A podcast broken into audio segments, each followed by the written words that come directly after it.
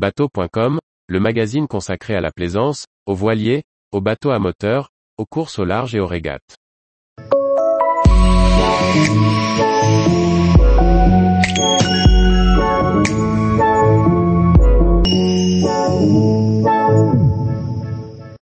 Réaliser un circuit électrique complet pour le service et le confort d'une vedette. Par François-Xavier Ricardou.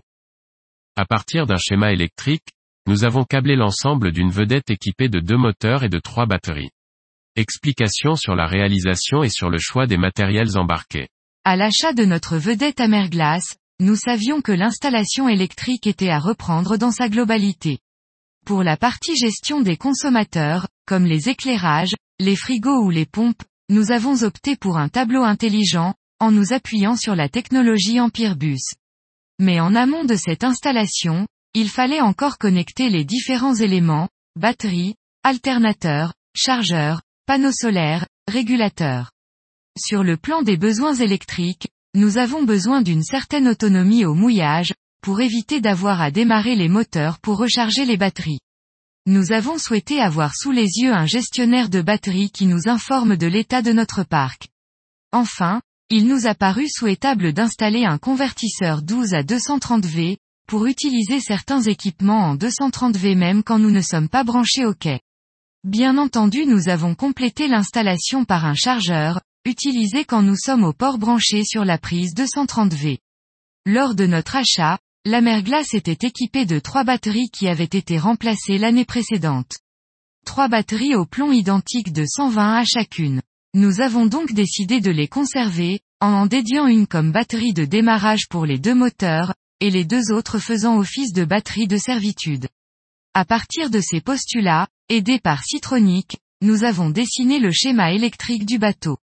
Celui-ci nous a conseillé l'installation d'un produit 3 en un nouvellement importé. Il s'agit d'un chargeur, convertisseur, régulateur de panneaux solaires.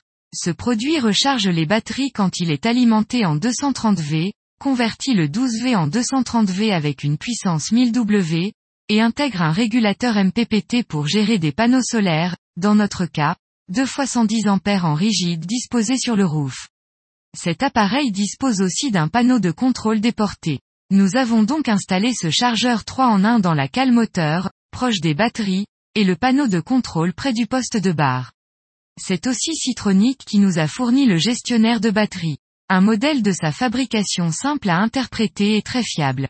Pour obtenir du 230V toujours disponible à bord, la machine à glaçons fonctionne en 230V, nous avons été obligés de passer par un sélecteur de source. C'est un coupe-circuit qui connecte le 230V issu du quai, ou bien celui venant du convertisseur. Une position neutre coupe les deux circuits. Les différentes prises 230V du bord sont protégées par un disjoncteur 10 A. Mais en amont, juste après la prise de quai, nous avons installé un disjoncteur différentiel, qui évite tout risque d'électrocution. Ces différents disjoncteurs sont du matériel que l'on retrouve dans nos habitations terriennes. Ils sont juste installés dans un boîtier dont la porte est étanche, IPX4. Pour les protections de tous les éléments du circuit 12V, comme les batteries ou le guindeau, nous avons utilisé du matériel Bluesy. Que ce soit des portes fusibles ou des coupes-circuits, il s'agit de matériel de qualité marine reconnu pour leur sérieux.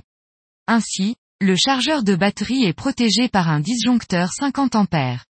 Tout comme les deux connects 50 A bus. Idem pour les panneaux solaires qui sont protégés par un disjoncteur 50 A.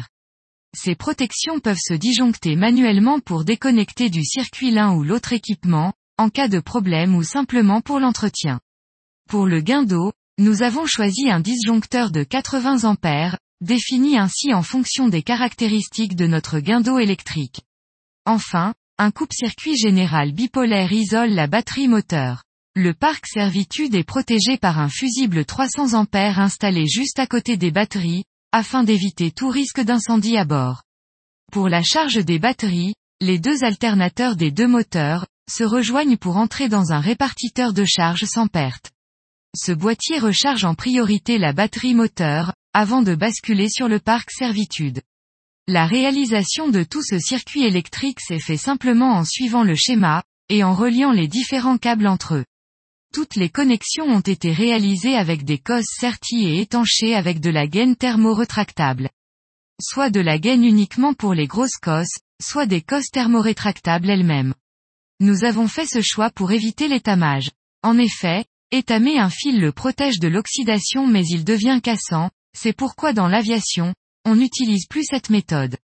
La solution des cosses étanches est alors préconisée.